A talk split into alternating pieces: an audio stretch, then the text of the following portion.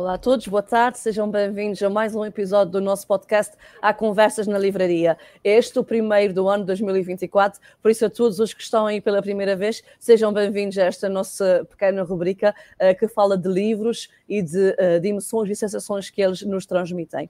Hoje, como não é exceção, vai ser um podcast especial, porque às vezes cantarolar sai cantalurar e lenga-lenga passa a ganga-lenga, mas não faz mal, porque a Rita e o Joaquim sabem que têm dislexia. Não é um palavrão, é só isso que eles têm, dislexia. E lutam para serem melhores pessoas e melhores alunos todos os dias. Estas personagens foram criadas pela Rita, Castanheira Alves, para ela um grande beijinho que não pode estar aqui connosco, e pela Carla, Carla, Dias da Costa, que aqui está e muito bem connosco. Ambas têm um projeto muito interessante. A Rita é a conhecida psicóloga dos miúdos, a Carla é a conhecida uh, mentora, digamos assim, da equipa Saber, Ser e Crescer. Portanto, fique connosco, não se vai arrepender. Os livros que vamos falar hoje são estes dois. Joaquim com J e Dislexia, da editora Nós da Linha, e por isso, por este trabalho fantástico, um grande beijinho à Carla Nazaré, que provavelmente nos está a ver também. Não saia daí, hoje vamos aprender porque é que a dislexia não tem que ser um tabu.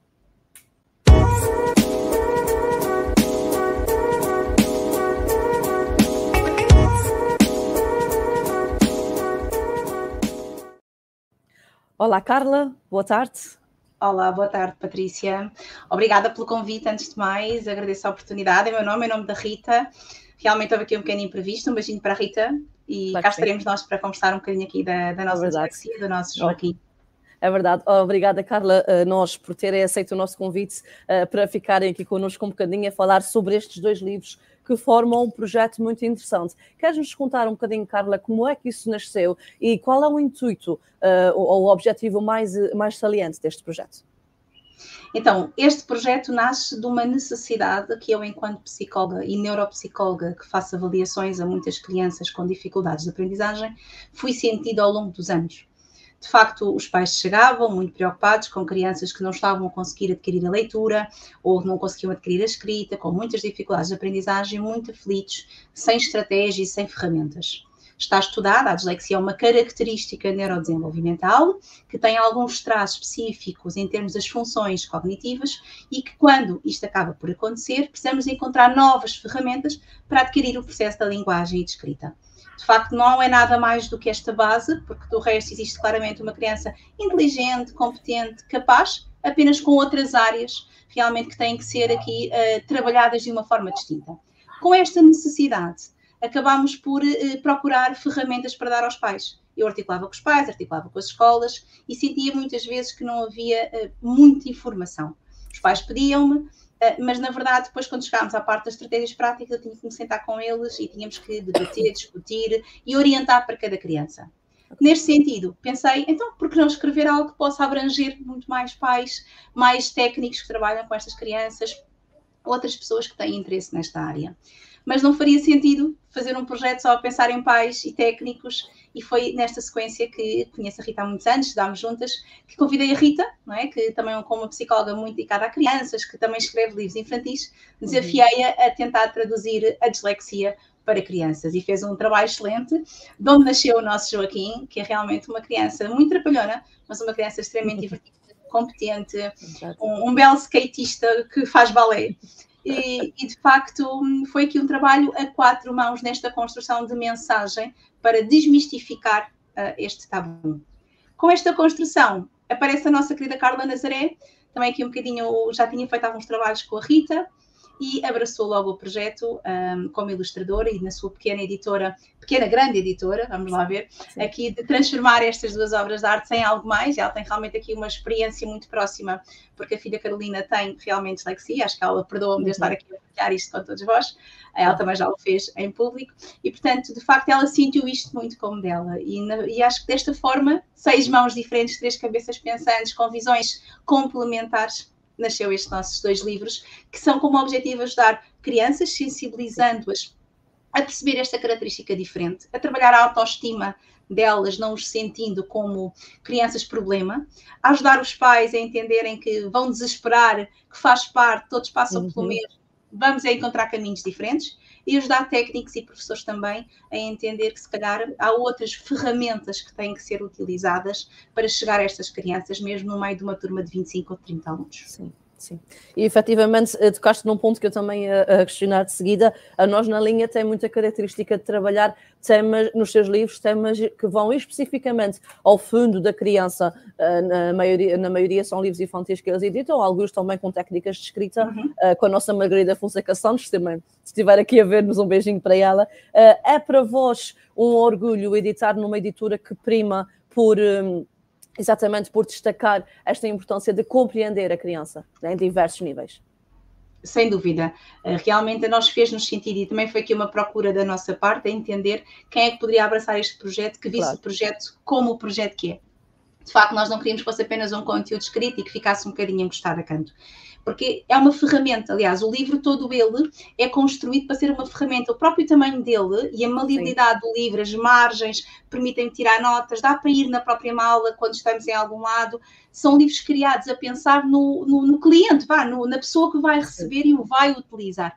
E sendo um conteúdo prático e técnico para chegar às pessoas que realmente precisam dele, nós quisemos encontrar também esta editora que abraçasse o projeto e o transformasse nesta, neste aspecto brilhante que realmente é ok? E foi mesmo este o nosso sentido e ficámos muito contentes quando a Carla disse que sim, foi realmente aqui um alívio e um vamos lá fazer aqui nascer o nosso Joaquim e todas essas estratégias práticas, que também temos no livro, na verdade, não é? E, e, o livro é muito prático, tem mesmo exemplos concretos, tem, tem um comboio de imagem da história de uma criança que passa por este processo e de como ajudar.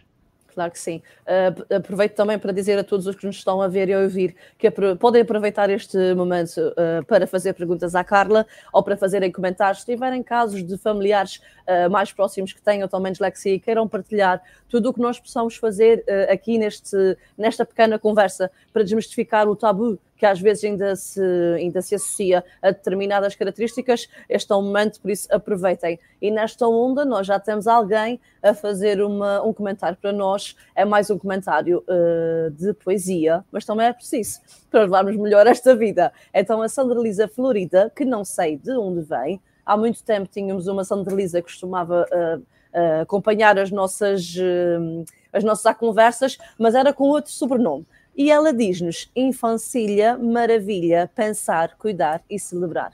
Basicamente, isso tudo, uh, isso tudo acontece no, nos vossos livros também, não é, Carla? Sem dúvida, porque a dislexia traz-nos eh, muita tristeza, muitas vezes, traz-nos um grande sofrimento para quem a tem, claro. um, porque o que é que é a dislexia, no fundo? É apenas uma dificuldade de ler, mas este apenas é um apenas muito grande o nosso sistema educativo baseia-se numa capacidade leitora, numa compreensão leitora e numa expressão escrita. Claro. Para além de uma capacidade de memória, obviamente, de conteúdos. Mas se nós não temos esta base, os alunos não conseguem adquirir os conteúdos. Nós não temos metodologias de, de, elaboração diferente, vamos pôr a questão assim. Claro que já existe muitos modelos de projeto, metodologias claro. mais a nível das Montessori, das escolas modernas, mas na prática, na grande maioria no grosso da escola pública, não é a realidade. E de facto, claro. estas crianças que têm esta dificuldade de aprender a ler, que é supostamente uma coisa simples, que é quase como uhum. falar, sentem-se menos competentes. E claro. o facto de sentirem-se menos competentes começa a criar uma discrepância neles em relação aos grupos. Sim. E então, como aquilo que é valorizado é já sabes ler, já sabes escrever, Sim. não dás erros, como é que fazes contas? Já sabes fazer problemas? Esquecemos de tudo o resto que a criança é, o desenhar, o pintar, o recortar, Isso, o dançar, sim. o pular, o saltar, o cantar, não é? O saber partilhar, a, rimar, o de forma diferente, não é? Como esquecemos esta parte toda, a criança torna-se o saber ler e o saber escrever. E neste sentido a emoção começa a fazê-los sentir menos bem com eles próprios. E desde pequeninos, com 6 anos, com 7 anos, com 8 anos, começam a dizer eu não sou assim tão competente, eu não sou capaz. Isto é a base, não é? Estamos a falar de crianças são a base do nosso futuro, não é? Sim, sim. E a pressão social, nesse caso, a pressão da sociedade, começa muito mais cedo do que uh, quando. Não devia começar nunca, mas pronto, é a realidade e a coisa vai, vai seguindo, não é? Mas esta ideia de, de pressão, exatamente sobre as crianças, como estavas a dizer, para conseguirem e fazerem na realidade, uh, é muito difícil, imagino eu, de, de lidar. Uh, mas, na, na, vossa opinião, que trabalham com crianças com estas características e que também estudam nesse caso específico, a dislexia, a minha pergunta especificamente é, Carla, a dislexia ainda é um tabu na nossa sociedade, nesse caso a sociedade portuguesa? Eu diria que a dislexia ainda é um tabu, como quase todas as grandes dificuldades de aprendizagem. Okay. De facto, nós temos quase duas grandes faixas. Temos uma faixa de técnicos, sejam professores, educadores, psicólogos, terapeutas da fala, etc., muito, muito interessados, envolvidos, que fazem formação e que realmente procuram diversificar as suas formas de atuar no direto com todas as crianças, independentemente de diagnósticos porque nós estamos a falar aqui de um diagnóstico específico, mas uma criança pode ter uma vulnerabilidade de aprendizagem e não ter uma dislexia, pode ter uma perturbação só de linguagem, Sim. pode ter tido uma questão mais de déficit atencional, tem outros aspectos aqui, e, portanto são pessoas que estão atentas e conhecem, mas ainda existe um grande grupo de professores e de técnicos, e não estamos a falar de pessoas de idade, estamos a falar de jovens, não é? Que não fazem ideia do que, é que estamos aqui a falar em que as questões como o Decreto 54 de 2018, que é o novo decreto-lei adequado às necessidades educativas especiais, uhum. que não é para os deficientes, desculpem a expressão, nem é para os, para os meninos que não têm, que nunca vão conseguir aprender, não estamos a falar disto, não percebem o que isto é. E ainda interpretam as ferramentas adequadas à criança, aquela questão da, da, da tentar ser a igualdade, não é? Ou a equidade da aprendizagem, que são duas palavras muito diferentes aqui nas oportunidades que damos às crianças, para eles isto é chinês. E de facto tem a ver muito com esta dificuldade de entender que nós temos que ver a criança por aquilo que ela é. E se calhar temos que, ok, nós temos metas curriculares, a exigência de nos é grande, uh, os livros são muito, muito intensos, os conteúdos são cada vez mais abstratos, para mentes pouco abstratas, porque de facto cada vez estamos a elaborar muito mais e as crianças não estão a acompanhar este ritmo, pelo contrário, não é? Mas de facto nós temos é que nos reinventar na forma de criar o contexto educativo, criar o interesse pela aprendizagem. Isto claro. não pode ser tudo uma, uma, quase uma obrigação, e de facto torna-se uma obrigação. E ler, que é uma coisa tão boa, de uhum. facto, eu adoro ler, portanto, eu sou aqui um bocadinho suspeita, de facto, mas é tão bom e depois torna-se quase um tabu. Ah. Ler, ninguém gosta de ler. É quase, e quem tem, e quem tem esta dificuldade geralmente diz, ah, eu não gosto de ler. É verdade. É mais fácil, não é? Nesse caso, infelizmente. Um, a outra questão que a seguir tenho para te colocar diz respeito à forma como as pessoas lidam com isto. Quem é que, na generalidade, lida melhor com esta questão? Os pais, os educadores ou as próprias crianças? Eu diria que um, talvez as crianças, a longo prazo, quando se entendem, okay? ok? Até porque, de facto, as crianças levam algum tempo a entender esta característica delas como apenas uma característica, certo. porque o contexto, mesmo que as psicólogas expliquem e vamos entendendo, depois o contexto todo manda uma mensagem diferente. Uh, os pais sentem alguma responsabilidade, porque isto aqui é algum caráter um bocadinho hereditário e, portanto, há aqui um processo de culpabilização seja porque que o meu filho tem isto ou a minha filha certo. tem isto, seja porque que eu não soube mais cedo, porque que eu não, porque que eu gritei tantas vezes com eles, porque que eu exigi tanto deles, o que é que eu devia ter feito diferente. Pronto. Uh, a escola, quando percebe e acata, torna tudo muito mais fluido. Portanto, de facto, um, aqui tem tudo muito a ver com como é que o processo da equipa que intervém com a criança, desde a própria criança, aos familiares, à escola e aos técnicos, adequam não é? e aceitam este, estas características, não é? Consoante isto, a coisa flui. Se houver resistências de alguma das partes, eu garanto-vos que vai ser muito mais difícil.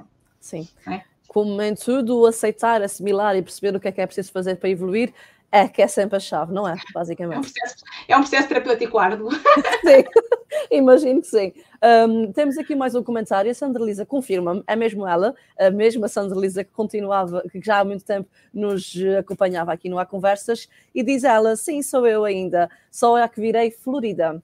Esse tema é um do florideiro. Que bom esse envolvimento e a poesia traz a floração e colaboração para florir o bem-estar da convivência com a dislexia. Carla Dias, você acha, ela é brasileira, se não estou em erro, você acha que a contação de histórias colabora como uma ajuda para esse contexto? Gratidão, energias para florir os nossos dias, os novos dias. Para ti também, Sandra Lísia, obrigada por estar sempre por cá connosco. Carla, e então, o que é que lhe. Respondendo aqui à questão, sem dúvida, sem dúvida. De facto, uma das grandes vulnerabilidades associadas a esta questão da dislexia também tem a ver com processamentos fonológicos, tem a ver com questões de linguagem base e o estar em contacto com o vocabulário, os conteúdos de histórias, o perceber um, as subtilezas de uma história, o saber fazer um bom reconto, brincar com rimas e palavras, as questões silábicas, vão todas facilitar todo este processo linguístico da aquisição da leitura da escrita. E, de facto, tudo o que tem a ver com aqueles primeiros três anos de pré-escolar, né, três, quatro, cinco Sim. anos, uh, em que nós temos aqui um trabalho direto e fundamental através da linguagem, é, é, crucial e é básico. Aliás, nós agora, cada vez mais, o que nós vemos não será tanto, uh, se calhar, dislexias, mas de facto o livro também serve, os dois livros também servem na mesma, que são uh, os frutos dos meninos Covid. Não sei se, se, a Patrícia já, já ouviste falar sobre este sim, novo. Sim. Não é? Também, também, são sim. miúdos que estiveram em casa durante muito tempo, Uhum. muitos deles entregue às tecnologias, onde estiveram com máscaras e, portanto, de facto, a percepção fonológica da, das, dos sons é totalmente diferente. Muitos uhum. deles têm, vêm com muito mais dificuldades ao nível da comunicação oral, do contacto, do foco atencional, com questões quase que roçam ali até características do espectro do autismo, eh, que não são do espectro, apenas têm a ver com um contexto. E, de facto, okay. a, a, procura da terapia da fala, por exemplo, aos primeiros anos, a procura mais precoce, aumentou exponencialmente. Porquê? Por causa mesmo disto. As crianças estiveram muito entregues a si próprias, através de ecrãs, só, não é? atrás dos ecrãs, alguns sem sequer ouvirem a própria língua.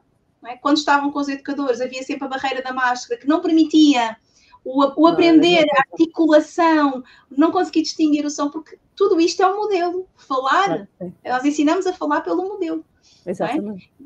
E tudo isto criou barreiras, e nós hoje em dia temos crianças com várias lacunas, com várias vulnerabilidades ao nível dos processos de aprendizagem, associadas às questões de linguagem, que poderão não vir a ter um diagnóstico de dislexia, porque, como eu disse, tem que ter características específicas, mas que, de certo, irão ter perturbações de linguagem, e que estas ferramentas que nós falamos aqui no livro, usar as questões mais da da, da, manipulação de objetos, pela parte de recolher as imagens, as crianças perceberem que isto não, não tem que os definir enquanto crianças e os pais também perceberem como é que podem mudar a forma de, de trabalhar com as crianças, vai ser crucial. Claro. Já está a ser exigido, não é? Exato. Basicamente é tudo um caminho que se tem que, que, tem que se ir eh, construindo, não é? Basicamente é um bocadinho por aí. Nestes dois livros, Carla, vocês têm duas personagens muito interessantes. Uh, o, Joaquim, tem que admitir, apaixonei-me por ele.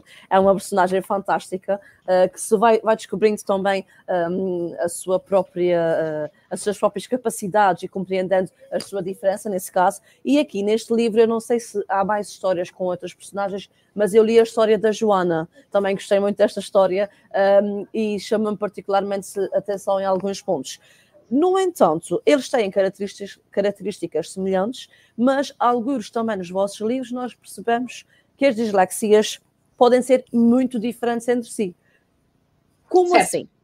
Ou, ou, especificamente, quais são as maiores diferenças, digamos assim? Certo. De facto, a base é a dislexia, em termos da própria definição do conceito, em termos científicos, tem a ver com a dificuldade da, da fluência leitora.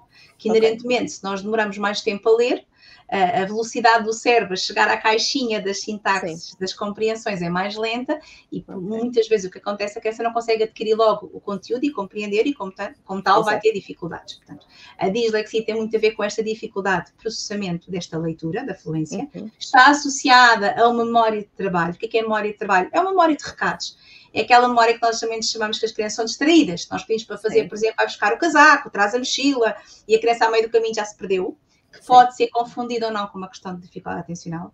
Também tem associado questões da memória de linguagem, a memória auditiva, ok? E que, inerentemente, com estas dificuldades todas, depois também se traduzem em dificuldades ortográficas, que podem não levar a diagnóstico, etc. Mas isto são as características base que nos vão dar o nosso diagnóstico, certo? Antigamente dizia-se que uma criança que troca letras, por exemplo, a escrevê-las, o D com o B, os grafismos, tem dislexia. Já percebemos que isto não é verdade. A criança pode ter aqui uma dificuldade ao nível da, da motricidade, ao nível da estruturação visoperceptiva, que é essa questão de escrever em espelho, e não uhum. tem que ter uma dislexia. Okay? Mas uma criança com dislexia pode ter também, igualmente, uma dificuldade ao nível do, da disgrafia, do escrever em espelho. Pode ter depois vir a associar uma dificuldade, por exemplo, na matemática. Porquê? Porque a compreensão, ou uma descalculia mais concretamente ainda mais específica, né? Porquê? Porque a compreensão do cálculo, a forma como vê os números também está deficitária certo? Okay. E por isso nós temos questões base que nos vão dar o diagnóstico, mas há muita comorbilidade. O que é que é este palavrão grande? Sim. É muito comum que a, a, dislexia aconteça em crianças que também têm perturbações ao nível de, da hiperatividade e déficit de atenção. Porquê? Porque as áreas neurológicas tocam-se. As crianças okay. com PHDA, não é? Perturbação, também têm baixa memória de trabalho, têm claro. uma imaturidade frontal que são mais impulsivas, mais reativas, têm de estar atentas. Se são dificuldades de estar atentas, muitas vezes também as memórias não ficam tão retidas, são melhores visualmente. Claro. Portanto, tocam-se. E por isso é que esses dois, dois, exemplos de crianças têm pontos comuns, mas depois têm áreas diferentes que têm a ver com as suas próprias características. Sim. Certo? Faz okay. sentido? Faz, faz. Faz muito sentido, sim, senhora.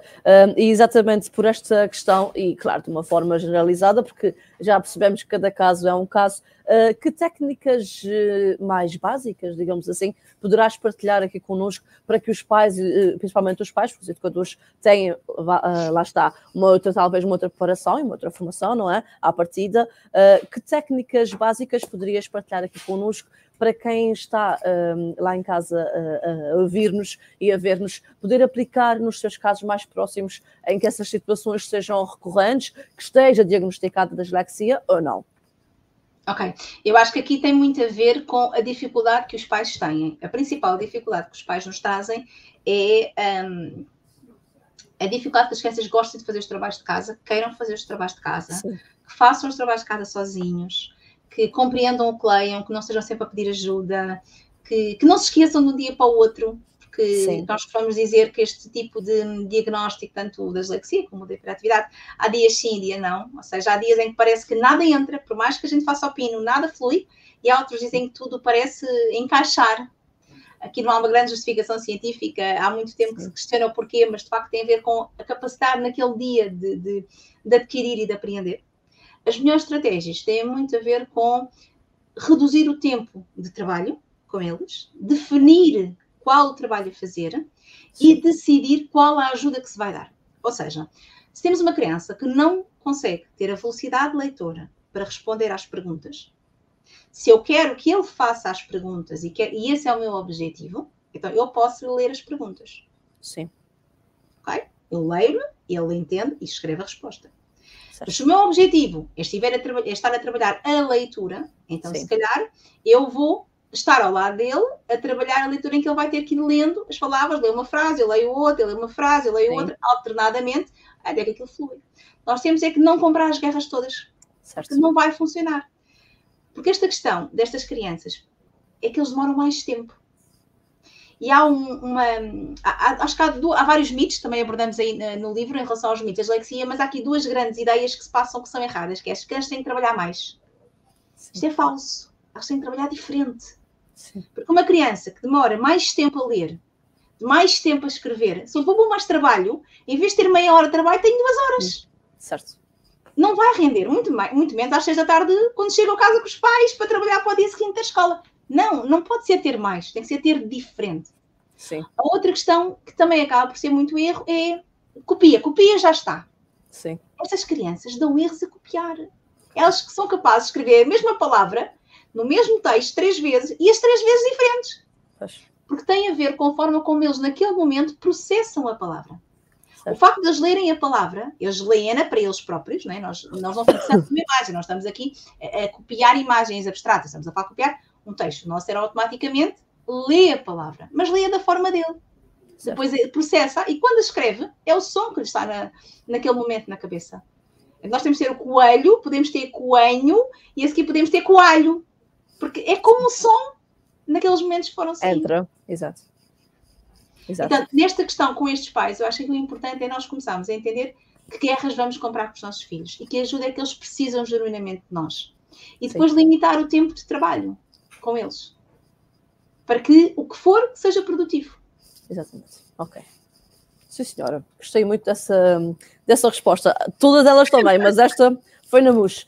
Uh, entretanto, há aqui uma página do livro do Joaquim que eu gostava de comentar contigo, que acho muito interessante. Quando ele com a minha filha, ela quis saber quem era cada uma destas pessoas e qual deles era a psicóloga do menino, se não é nenhuma. Mas nós temos aqui pessoas incríveis com dislexia. Isso é uma forma de provar a miúdos e a graúdos que isto, esta questão não é impeditivo de nada, não é? Sem dúvida, e foi um bocadinho também esse o objetivo e o espaço mesmo da criança poder se desenhar ele próprio também dá-lhe aqui um espaço para a criança uh, ter um objetivo maior e também fazer a diferença no futuro.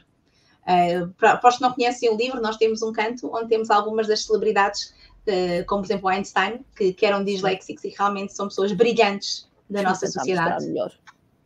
Não, dá para ver os nomes. Não, não dá, não, não, não. E, mas podemos ler, Patrícia, se quiseres Queres ler. Que eu diga? Sim, então temos aqui o Albert Einstein, Thomas Edison, Agatha Christie, imaginem só, Magic Johnson, Whoopi Goldberg, Goldberg, Vincent Van Gogh, e o Joaquim, como é óbvio, não é? O Joaquim, o Joaquim claro. E de facto estamos a falar de escritores, pintores, cientistas, pessoas brilhantes que são reconhecidas como artistas de, e pessoas de grande gabarito na sociedade e que nós pessoas a reter e a aprender com elas e também tiveram dificuldades ao nível da, das aprendizagens de base da leitura e da escrita. E isto prova claramente que isto não vai ser um, um problema futuro, na verdade. Aliás, com as tecnologias que nós temos hoje em dia, um, de facto, falar para o computador e o computador escrever é simples, pôr o computador a ler Sim. para nós também é simples. Claro que isto é uma batota e nós não queremos Sim. que as crianças que têm estas dificuldades se encostem a estas facilidades. Pelo contrário, isto só mostra que elas não vão uh, ficar presas na vida, nem vão deixar de ter futuro se tiverem mais dificuldades a ler e a escrever, que é isso que eu costumo explicar aos pais. Hoje em dia, com corretor ortográfico, qualquer pessoa tem um texto corrigido. Ora, não bem. vamos aqui dizer, porque todos nós damos erros a escrever mensagens. Portanto, não estamos a falar de que não somos futuro, não temos futuro porque temos uma dislexia ou porque temos uma característica. Não, nada disto. Nós não somos disléxicos, nós temos também uma dislexia. E a dislexia não nos impede de ser excelentes profissionais. Pelo contrário, até já ver, torna-nos mais humanos e mais capazes de perceber a diferença e as vulnerabilidades do próximo. Sim. Agora, de facto, nós temos é que entender que, na realidade, as crianças têm que aprender a gostar de ler e de escrever de uma forma diferente, têm que usar as suas vulnerabilidades como armas para ir à luta e a usar as ferramentas em que já são muito bons para se complementar.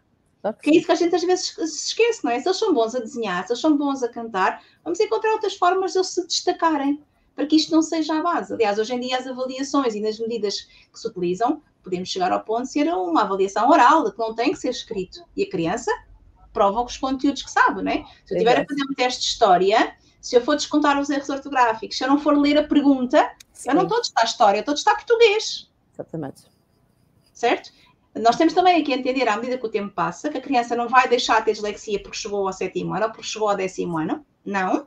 As características vão se esbatendo se tudo tiver corrido bem e se tiverem sido trabalhadas, mas que, na verdade, temos que continuar a adequar as medidas para avaliar o que estamos a avaliar. Se é ciências, é conteúdos de ciência, se é história, é conteúdos de história, se é português, então ok, temos vulnerabilidades, mas temos que as avaliar na mesma de certa, de certa maneira e diferente maneira, sim. Ok, claro que sim. Um, uma realidade que uh, também uh, nos assiste mais frequentemente hoje em dia, é conseguirmos encontrar livros, neste caso, através, lá está, da, da contação de histórias, como dizia a Sandra Lisa muito bem, encontrarmos livros que refletem estas dificuldades, estas, estas características, e isso ajuda-nos, enquanto pais, educadores e pessoas, a sociedade em geral, ajuda-nos a, a, criar mais empatia e a perceber o que é que são uh, estas uh, características diferenciadas.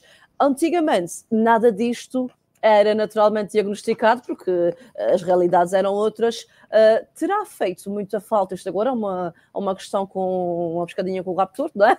Mas uh, terá feito falta, digamos assim, às outras gerações que não, uh, não tiveram esse tipo de oportunidade, esse tipo de diagnóstico, para ganharem mais autoconfiança e irem mais além no, no seu futuro.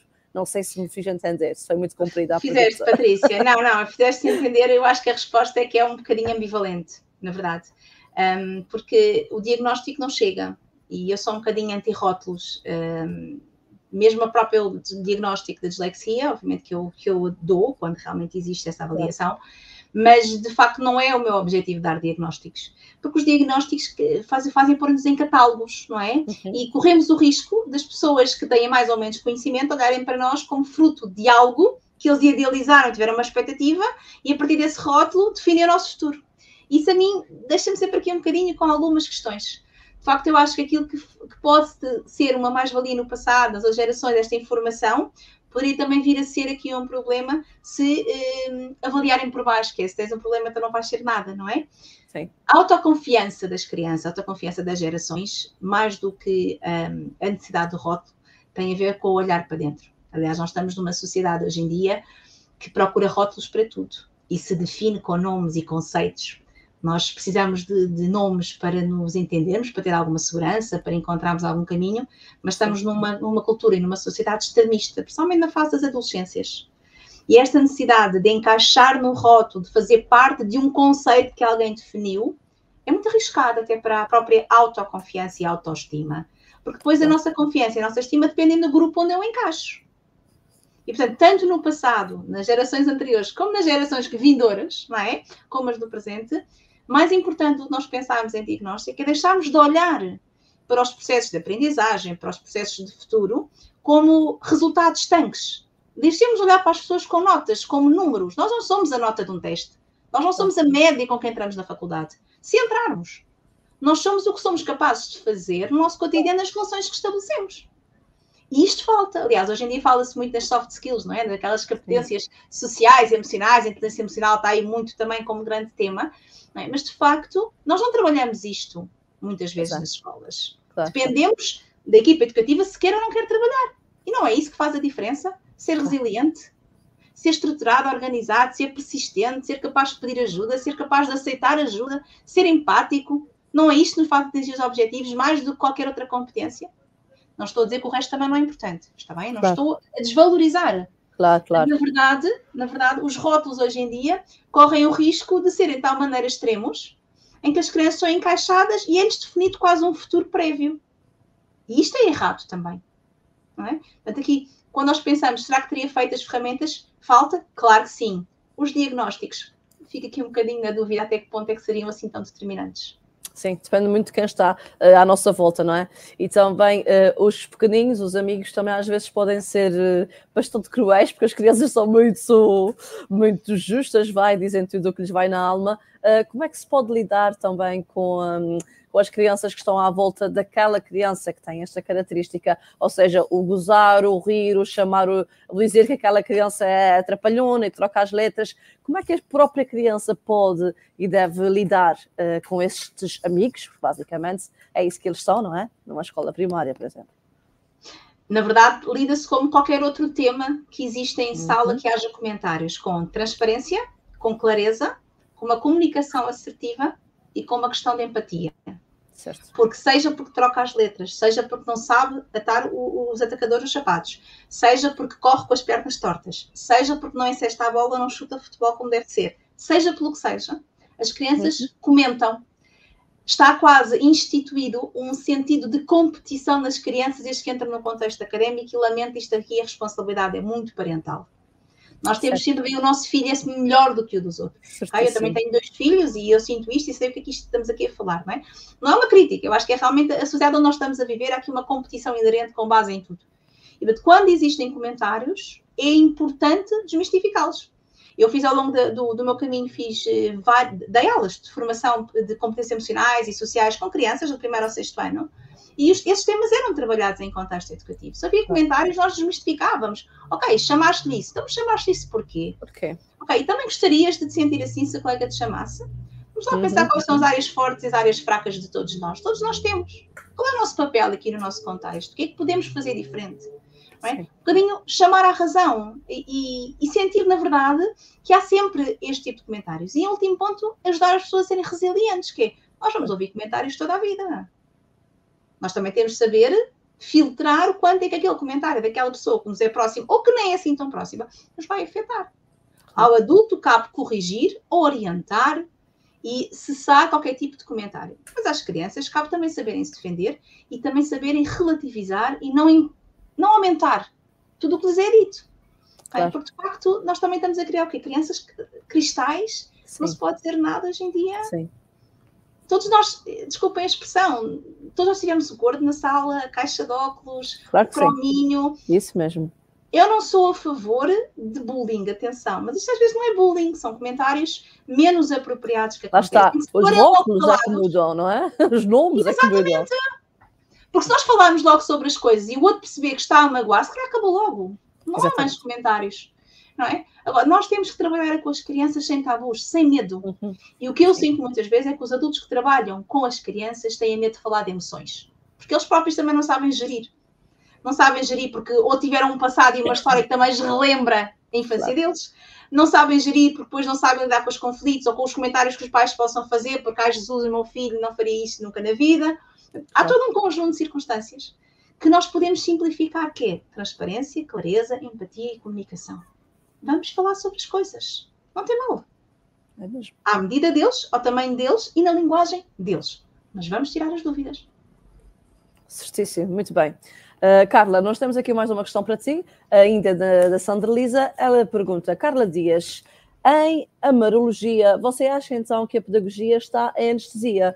Só é um modelo de aprendizagem? Será que a infanciologia, ou seja, escutar as crianças e percebendo-as profundamente, seria urgente para sairmos do aprender sofrer? escutar as crianças acima de tudo e hum, a perceber realmente o que é que nós queremos deixar para as nossas crianças e o que é que queremos construir com elas. Obviamente que temos que ter aqui umas linhas e umas diretrizes e há coisas básicas do ser humano. As crianças precisam de limites, de estrutura, de afeto, de reconhecimento, de validação para crescer. Uhum. Mas têm precisam de obstáculos. De facto, eh, as crianças aprendem a andar quando correm o risco de se desequilibrar. Claro. Porque enquanto eles não se desequilibram, o pé não sai do sítio. E eles também só fazem isto quando têm obstáculos e objetivos e caminhos para alcançar. Uhum. E tudo isto implica também com o saber largar um bocadinho os livros, largar um bocadinho as metas, largar um bocadinho uh, os conteúdos rígidos que nos são exigidos, que eu sei que isto é muito difícil depois no cotidiano, mas de facto passa também muito pelo nosso entendimento daquilo que é a pedagogia, o que é, que é a educação, o que é que, o que, é, que é o objetivo, qual é que, por onde é que nós alca queremos alcançar, não é? O que é que queremos fazer, que percurso queremos ter. Porque Sim. a escola é a base, mas valores são dados em casa e mantidos na escola. A educação é dada em casa e alimentada na escola. De facto, se nós não estivermos a criar estas raízes, eles vão ser o nosso futuro. E estamos a entregar o nosso futuro ao quê? A hum. quem? A crianças, a adultos, jovens adultos que não sabem o que é, é responsabilidade, que não podem frustrar porque alguém os insultou, ai Jesus, alguém tem que defendê-los. É? Exatamente. Que geração estamos aqui a construir? Não é?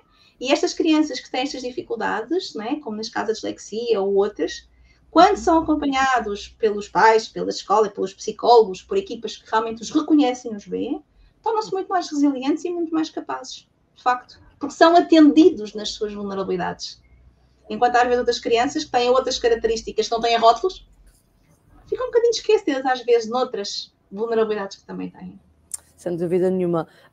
Carla, nós eh, gostaríamos também de saber agora um pouco uh, especificamente do projeto que tu desenvolves e também uh, do outro livro que também tens publicado. Quem sabe se mais algum livro no futuro, queremos saber isso tudo. Mas antes de chegar à parte dos livros, queria só que desenvolvesses um pouco mais o que é este teu projeto do ser, crescer e aprender. O Ser Crescer e Aprender é um projeto que eu que criei, no fundo, a pensar realmente nas diferentes etapas da vida das crianças é um projeto que trabalha aqui numa forma mais multidisciplinar. Uh, eu trabalho muito tanto com as escolas, como com os terapeutas, como com os pais, muito em rede, mesmo com outros colegas. Uh, há pouco okay. tivemos a oportunidade de partilhar, Patrícia, mesmo com a Rita e com outras colegas. Nós, nós trocamos casos, nós, nós procuramos as ferramentas necessárias para ajudar quem nós temos. E o projeto é muito este objetivo: é olhar para a criança, olhar para a família que nos chega e olhar para ela e perceber o que precisa né, do que é que precisa e tentar aqui ir ao encontro destas vulnerabilidades, sejam emocionais, sejam sociais, sejam relacionais, sejam em processos de mudança. E é neste sentido que foi construído este projeto. Tem esta componente mais associada à neuropsicologia das dificuldades de aprendizagem, tem a outra componente muito ligada à questão das famílias, à questão da, das mudanças, separações, questões litigiosas. Também tem aqui uma perdinha muito ligada a tudo o que é questões familiares, tribunais e afins e temos a parte mais emocional e social, que são projetos de competências que são feitos não só com as crianças no direto, com os pais e também em escolas.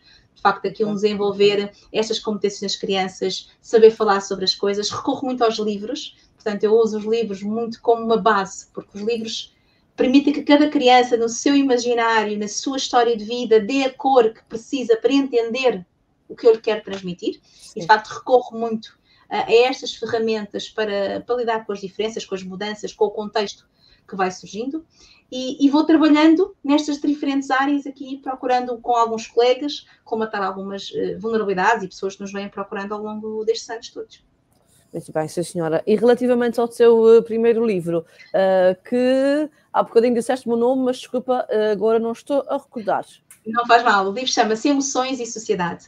O livro okay. foi, foi escrito com uma educadora, com a Ana Cravo. Na altura trabalhávamos as duas numa escola e desenvolvíamos um projeto de competências emocionais e sociais com os miúdos do, da pré, né? portanto mais pequeninos, do primeiro ciclo. Depois acabámos por um, não desenvolver muito mais na prática, mas decidimos dar uma voz num livro sobre diferentes estratégias para trabalhar estas competências, desde a parte do luto, a autoestima, a adolescência, são estratégias práticas, são livros, a primeira parte um bocadinho mais densa, com uma fundamentação teórica para os técnicos que quiserem ler e perceberem de onde é que vêm estes modelos, né?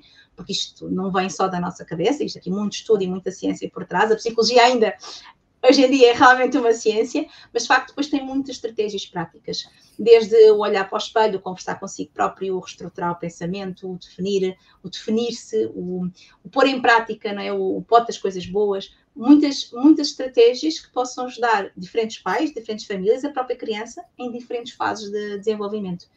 E hum, o tema das emoções é um tema também que me é muito querido e por isso acabei por ter sempre aqui uma perninha nos dois mundos das dificuldades de aprendizagem que bate nas emoções e nas emoções em si, especialmente com adolescentes, nas fases da transição, aquelas fases de quem sou eu, o que, é que eu quero ser, autoestima. São temas interessantes. Ok, muito bem. Sim, senhora. E para quando um próximo livro? Já estás a pensar nisso ou já é desvendar muito? é, é desvendar muito, porque de facto há algumas ideias. Gostava muito de escrever um livro para adolescentes, que tem um esboço, tem algumas coisas, mas ainda não está bem definido. Gostava muito de escrever para, numa linguagem para adolescentes, que acho que era muito importante, e gostava Sim. muito de falar sobre o luto, um livro também aqui sobre o luto, o luto da vida, na verdade. Mais do que o luto da morte, é o luto da vida na realidade hoje em dia há muita coisa para falar do luto, da morte, mas nós temos que fazer um luto diário das pequenas coisas, um luto dos amigos que deixamos para trás, um luto dos bonecos que deixamos quando deixamos uhum. de ser criança, e saber fazer um luto, saber dizer adeus de forma saudável, é um desafio para a sociedade é em geral. É, vamos ficar atentos a ver quando uh, sairá mais esta pérola carregada de emoção. Uh, Carla, nós realmente estamos a chegar ao final da nossa conversa. Uh, queria saber, Obrigada. antes de fazer a última, a última questão, se tens mais alguma coisa que quisesses acrescentar, alguma mensagem que quisesses passar lá para casa, ou se mais alguém quiser fazer alguma pergunta ou comentário, realmente o momento será este. Não, eu antes só de terminar queria agradecer muito à Carla e à Rita, realmente foram elas que permitiram que este projeto saísse. Uh, acho que realmente são as pessoas basilares aqui neste nosso projeto. E hum, tenho que continuar a agradecer. Eu sei que já parece um clichê, mas cá em casa, tipo, ao meu marido, porque de facto ele é que aguenta com as duas crianças para que isto tudo possa acontecer e não é fácil com duas crianças pequenas. E agradecer realmente às famílias com quem eu trabalho, porque foram elas que me levaram a trazer isto para cima. Foram elas com as suas necessidades que me procuraram, as minhas crianças, os meus adolescentes, que de facto com eles eu também aprendo muito todos os dias ao desbravar novas estratégias, novas ferramentas e encontrar caminhos com eles. Portanto, obrigada a todos. E obrigada, Patrícia, a esta grande oportunidade de estar aqui no Letras Lavadas, que isto é, para nós também, muito importante. Uh, nós, neste tipo de, uh, nos nossos episódios do Há Conversas, temos sempre uh, o objetivo específico de, naturalmente, tra trabalhar o tema do livro, falar com, com os autores e, e entrar um bocadinho mais na, na, na, vivência do autor e daquilo que, que é o seu dia a dia. Mas quando são temas especificamente ligados ou, à nossa sensibilidade humana ou à criança, uh, é para nós também muito importante porque tem, passa a expressão, muito sumo. Dá-nos mais, não é só o entretenimento de estarmos a vir a falar de livros, são livros que podem mudar vidas. E isso para nós, em Hipótese Livraria, claro, faz todo o sentido e por isso, obrigada a nós por estares aqui connosco nesta quase quase uma hora. Uh, a, a, nossa última questão, uh, Carla, vem ao encontro de uma pergunta também clichê, é a pergunta que fecha sempre o nosso podcast e que uh, suscita sempre aqui algum suspense porque ficamos interessados em perceber de um entrevistado para o outro o que é que muda. Então, se para nós nos interessa e nos traz felicidade, nós, Livraria Editora, uh, acolher autores como vós, que têm, que têm tão de sumo para nos dar, eu gostava de saber, Carla, a ti, o que é que te lava a alma? Ui, isso é um bocadinho difícil, diria que lava a alma é ler. Eu, de facto, aquilo que. O meu tempo livre Portanto, além do trabalho e, e, depois da família, de estar com a família, eu tenho que terminar os meus dias a ler. Portanto, há ali o meu momento. A leitura, o perder-me no mundo da leitura, realmente é o que me lava a alma, na realidade. De resto, o que me lava a alma é a minha família, porque de facto, cada vez mais, enquanto psicóloga, um, trabalho com muita diversidade, com muitas uhum. realidades. E sou mesmo muito grata com o marido e com os filhos que tenho, porque acho que conseguimos construir algo diferente, que esperemos estar a semear para um mundo melhor. E, e é bom quando sai da loucura do dia olhar para os três, né, para os meus dois pequenos e pensar, ok, isto é saudável, isto é bom, isto é seguro, isto vale a pena. Por isso, se, se os livros me lavam a alma, porque eu esqueço o meu dia, a família enche-me a alma para viver um novo dia. Ótimo, Carla, gostei imenso desta tua Obrigada. resposta. Todas são especiais e diferentes. Muitos dos entrevistados dizem que ler é uma ótima maneira também de lavar a alma e nisso casamos todos uns com os outros, posso a expressão. Por isso, muito obrigada por teres dedicado esse tempinho aqui connosco. Ficamos a aguardar a tua visita. Uh, e quem sabe um dia desses uma apresentação aqui na nossa livraria, com os teus livros, com a Rita também. Quem sabe fica aqui o repto, podemos talvez um dia conseguir concretizar esta vossa vinda. Muito obrigada. A todos obrigada. os que estão lá em casa, obrigada por terem estado connosco mais uma vez. Continuem a acompanhar-nos e aproveito para vos dizer: fiquem atentos, o Dia dos Namorados é só na próxima semana, mas já começa amanhã na nossa livraria com um blind date with a book. Fiquem atentos, porque o encontrar cegas com um livro nunca acontece na nossa livraria. Obrigada a todos, fiquem atentos aos nossos, eh, às nossas novidades e leiam-nos. Muito obrigada.